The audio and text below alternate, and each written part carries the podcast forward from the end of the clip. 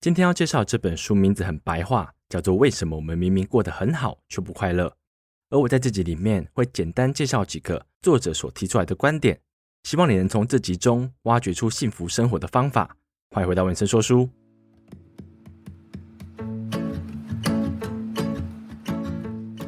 嗨，大家好，我是 Vincent。今天要跟大家谈论的主题是关于幸福的。然后我为了这个主题，我上个礼拜就做一点功课。我跑去问我的同事：“你幸福吗？”当我问他们这个问题的时候，首先得到的是他们的关心。他问我怎么了？怎么会问这么听起来有点值得被关心的问题？我跟他说我是为了做影片，他们才告诉我他的答案。我觉得他们给我的答案都是蛮生活化的，也是蛮正确的。他们大概的答案脱不了，就是他们觉得家人过得很好、很健康，他们爱的人也过得很健康，会让他们觉得很幸福。他们觉得达成目标很幸福，他们觉得被别人所需要也很幸福，就是被爱。我相信没有人讨厌被爱吧，除非被很奇怪的人。就是这种人类所需的东西，当我们满足它的时候，我们会觉得很幸福。那今天要谈论这本书呢，它是用一种反向的观点，它是告诉我们为什么我们会不开心，为什么我们不快乐。然后作者呢，他是一个哲学家，所以这本书读起来有点不好懂，但并不是翻译的问题，是因为他写的笔触吧，本身就是不想让你好懂。我总共读了三次，才大概意会出作者想要表达的东西，也可能没有读得很深刻。所以我也怕把它原本的含义所误解了，所以我希望呢，可以用一个比较生活化的方式来跟你们分享。那就开始聊这本书吧。这本书它提出很多观点，然后我会挑几个跟自己生活比较相关的。第一个呢，我要聊的是需求。为什么需求会让我们不开心？简单来说，就是我们去满足这些需求，都并不是我们本身想要的。我自己在生活中。觉得要去看穿一个人，他最想要的东西，就是借由一个方式。他们怎么去评断一个人？有些人认识一个人的时候，会去看他的工作，看他的收入，看他的影响力。我觉得你会这样去看别人，大概你就是最关注这些事情。你可能会这样看自己，然后这些东西也可能是你最想要的。你可能希望自己有个好工作，有一个不错的收入，也希望自己影响力还不错，所以你才会用这种眼光去看别人。这种需求呢，有时候是因为你的角色影响的。我们在生活中会去扮演很多角色，例如你在家里可能要扮演一个好儿子、好女儿；你在工作上要扮演一个好员工，或者在其他场合上你要扮演不同角色。这些需求呢，有可能都是这些角色所赋予给你的，并不是你真正想要的，所以才会导致一个局面，就是你已经拥有很多东西了，像车子、房子、财富，可是你拥有这些之后，你还是觉得不快乐，这就是因为这些需求并不是来自于你本身。讲完需求，我讲第二个，进步。进步听起来好像是一个很正面的名词，可是呢，如果我们错用进步这个东西，会让我们不开心。怎么说呢？假设我们已经到达目标了，可是我们还是继续追求进步，而不是停下来设定新的目标，这样就会导致我们永远都在远离自己的目标。假设某一个人的目标是想要拥有一个家庭，然后他付得起账单，他可以照顾小孩子，小孩子的教育费跟生活开支都可以打理得好。假设这个目标这个人已经达成了，他的下一步通常就是继续进步，而不是停下来想一下，当我达成这个目标之后，我要换什么角度去经营自己的人生呢？通常都不是这样做，因为这个社会太推崇进步这个东西了，希望每个人。都可以不断追求进步，但他却没有叫我们根据自己的需求来设定进步的目标，所以很多人都会一直不断的追求进步，把进步当成目标，而不是生活中的方法。所以正确来讲呢，你应该在每次达到目标的时候停下来，好好问自己，你下一个目标是什么呢？然后你肯为这个目标牺牲什么东西呢？当我们想清楚之后，再继续往前才是正确的做法。不然到最后，我们只会一直追求进步，但是这个进步是没有一个明确的目标的。讲完进步，那我来讲金钱。讲到金钱，大概很多人都会觉得有钱会让你更幸福。我觉得这个问题在你无法满足生活所需的时候，它是肯定的。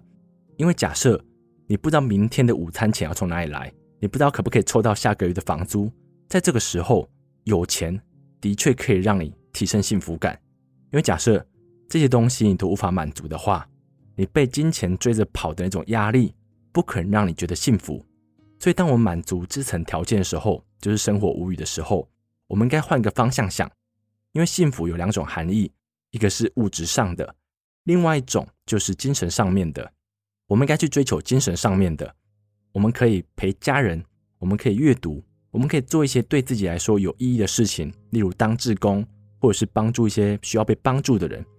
这些事情可以带给我们最深层的满足感。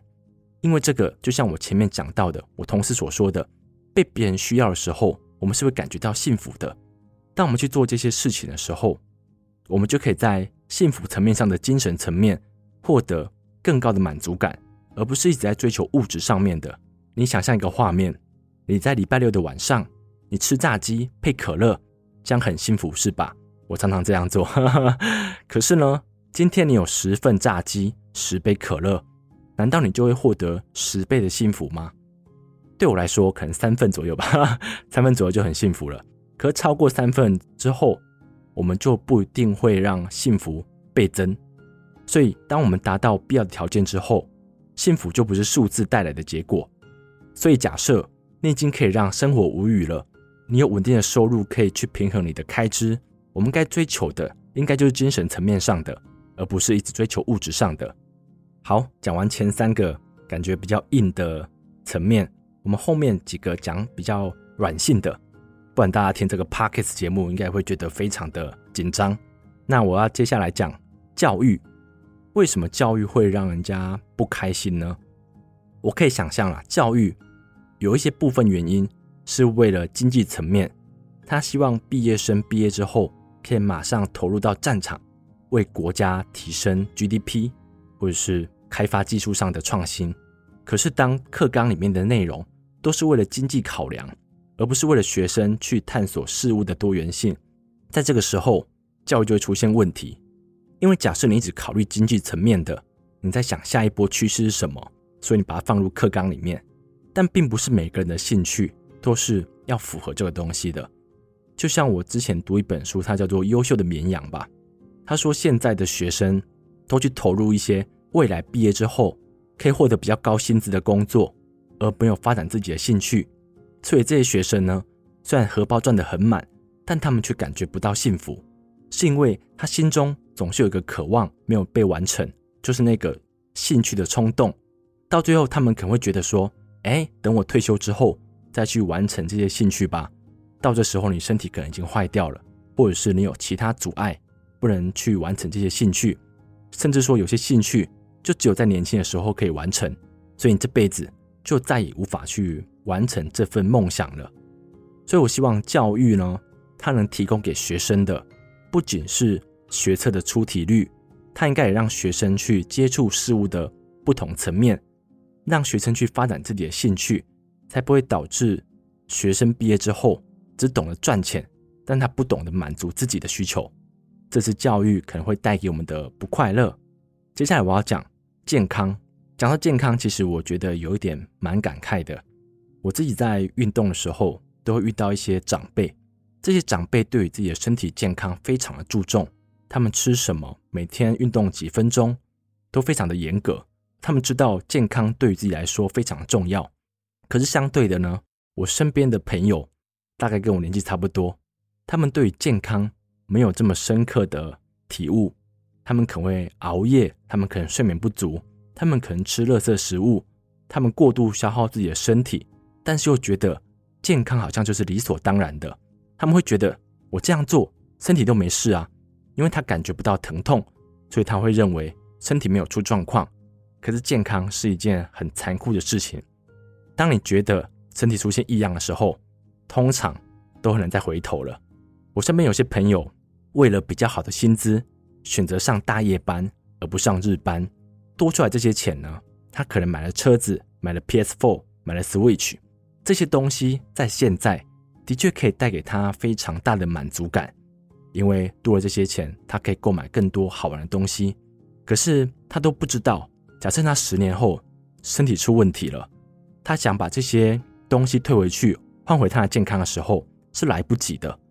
所以，健康为什么会导致现代人的不快乐呢？因为现在有太多的食品制造商产生出很多便宜又好吃，但是不健康的食物。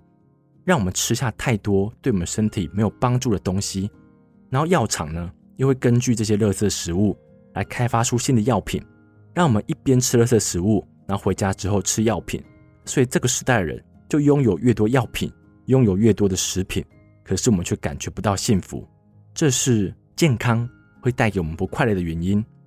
最后一个，我要讲爱，讲到爱情的议题的时候，我自己都特别紧张。因为我自己认为我在爱情这方面讲的没有其他人这么好，可是我又觉得这个作者把爱情这个章节讲得很好，所以我又不得不跟你们分享，因为我觉得这么好的东西确实要分享给你们知道。那我就要开始谈论爱这个主题了。作者用一个很棒的比喻，他说爱像一场心脏手术，治愈我们的同时也撼动着我们。如果你谈过恋爱，或者是你暗恋过某个人。应该不是说有可能吧，是每个人都会这样做，一定会偷偷喜欢上一个人。假设你今天不小心跟他讲到一句话了，你可能会开心一整天，好像也不是一整天，是两天，因为你很开心很开心。可是呢，你今天不小心跟他发生口角，或是不小心撞到他，导致他不开心，这件事情可能就会让你生气一个礼拜。从这些行为里面来看，我们就知道。爱情对于人类来讲是非常重要的，可是爱情它要是很小气的，它只会给你三年的时间学习，就是从我们出生之后的三年。这个时候我们会接触到的爱就是父母给我们的，还有家人给我们的。这时候的爱是非常伟大的。如果你去问你的爸爸妈妈，或是问你的阿公阿嬷家人，他们那时候对你好，他们那时候爱你，通常都没有理由。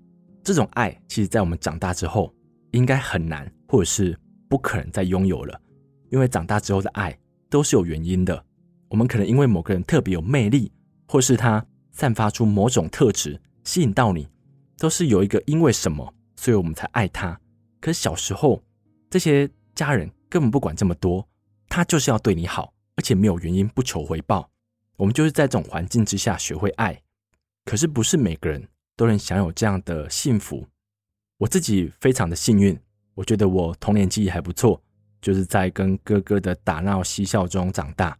我的牙齿还被我哥哥打断过，哈哈哈，这是开心的记忆里面也是有一些惨痛的教训。可是呢，对我来讲，童年记忆是非常开心的，无忧无虑，就只想上课下课，然后跟家人出去玩。但是我身边的确也有些人在小时候无法拥有这么棒的记忆。他们可能经历过家庭的问题，或者是其他很难解释的问题，这就会导致他们在长大之后的行为会有些不一样。他们需要花很多时间去克服这件事情。然后这本书其实有讲，长大之后你要去改变爱这个能力是可以的，但是往往效果跟你想象中的少很多。这是爱非常小气的一点。然后我们长大之后再爱一个人，就像我刚讲的，我们都需要有原因。然后我们再去了解这个人的过程当中，我们就会找到很多因素，找到很多拼图去组装这份爱。当我们这份爱组装完成之后，我们就会陷入爱河。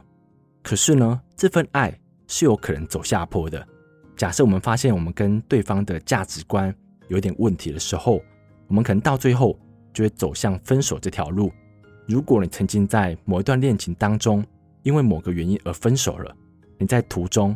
又想了一下这个原因，你深深忏悔，你想要去修正自己的问题。接着你在下一段感情里面，你可能又会犯同样的错误，但是你在当下是浑然不知的。这就是爱情会在长大之后很难修正的结果吧？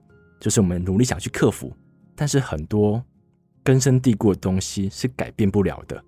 就是因为爱情带有点麻烦的程度，所以在现代很多人不再去爱了。他们都只想享受爱情的美好，但不想去承受爱情带给自己的麻烦或者是时间的消耗，所以这些人可能就会用不正当的手段谈速食爱情，他们觉得这样子可以享受爱情带给自己的快乐，但又不必承受爱情带给自己的负面影响。所以这些人终究无法获得深层亲密关系的满足感，而这个需求是人类必须要拥有的。这也是前面所说到的，人们喜欢被爱的感觉。可是假设你一直都想谈素食爱情，你不想把你的关系建立得太深刻的情况下，我们这个需求不能被满足，这样子我们就永远无法获得幸福快乐的生活。尤其在现在，我看过很多人真的对爱情感到绝望，他们可能就会用不正当或是脱离道德的手段去交朋友，甚至抱着想要去一窥爱情里面的秘密吧，但是他不想要去经营这段感情。这是我觉得比较糟糕的。以上这些大概就是我从书中找到比较贴近我们生活的面向，来告诉我们为什么会不快乐。可是明明我们却拥有的很多。如果上述这些内容你会觉得你有一点感受，或是有一点共鸣，那我也希望你可以从中挖掘出自己的幸福方法。书中我给几个小建议，第一个就是要先设定你的目标，你不该任由社会告诉你该怎么做。而是你心中已经有个蓝图了，这样你才不会被社会某种集体的意识所影响吧。第二个呢，你要在很多事情中找出平衡。假设我们在伴侣关系中太依赖对方，我们可能就会产生过度的依赖感。这样的依赖感呢，短时间来讲你会觉得很甜蜜，但是长期来讲，对于对方来说那是一种很大的压力。最后可能对方就会找某个理由跟你分开了。所以我们要在独立跟伴侣关系之间找出平衡点，也要在生活与进步当中找出平衡点。因为很多人在职场上进步，他升官了，可是导致他假日没有时间陪伴家人，这样子他就没有取得平衡。所以呢，每当你要升官或者是你要在求进步的时候，你要想一下你最想要的目标是什么，这样你才不会在进步的途中迷失自己。第三个就是感恩。感恩听起来好像很笼统，但是呢，有个很简单的做法。你先想一下你现在拥有什么东西，这些东西你不要把它视为理所当然的。你现在就该打个电话给你的爸妈，告诉他们你很感谢他们带你来到这个世上，感受这世上所有美好的事物。你可以去感谢你的朋友，可以感谢这个社会。不要把你身边的东西视为理所当然，你就会觉得你身上拥有的东西是很不可思议的。这个瞬间。你就会感觉到幸福，是吧？我在决定要讲幸福的议题的时候，我其实有找到一本很神奇的书，它叫做《艾克托的幸福笔记》。它书中的内容其实是讲一个叫艾克托的心理医生如何追寻快乐。然后，其实书中写的东西，我有几个是蛮有感触的。我在这边跟你们分享几个。他说：“逃避不快乐，不是快乐的方法。”就像很多人想。他们暂时不去接触那些让自己不开心的事情，可是这些东西一囤在那边，你心中就是有个疙瘩，你永远都无法获得真正的快乐。所以呢，逃避不快乐不是快乐的方法。他还有讲到，快乐就是自己的存在对别人来说有意义。相信你在工作中或在生活中都曾经感觉到，假设你的某个付出对于某个人来讲非常重要的话，你会感觉到一种深层的满足感跟快乐。这大概是这本书给我几个非常特别的观点。那今天讨论的幸福主题，假设你对幸福这个主题有想再深一层的了解，你也可以去买这本书来看，或者是你去找一个电影，它叫做《寻找快乐的十五种方式》，它就是刚才说的艾克托的幸福笔记所改编的。电影拍得很好笑，很好看，也很感动。希望你可以在电影当中，或是在书本当中。找到你自己的幸福生活。假设你看完这个部电影，或是读完这本书之后，有任何的想法或感想，欢迎跟我分享。今天就到这边，谢谢你们。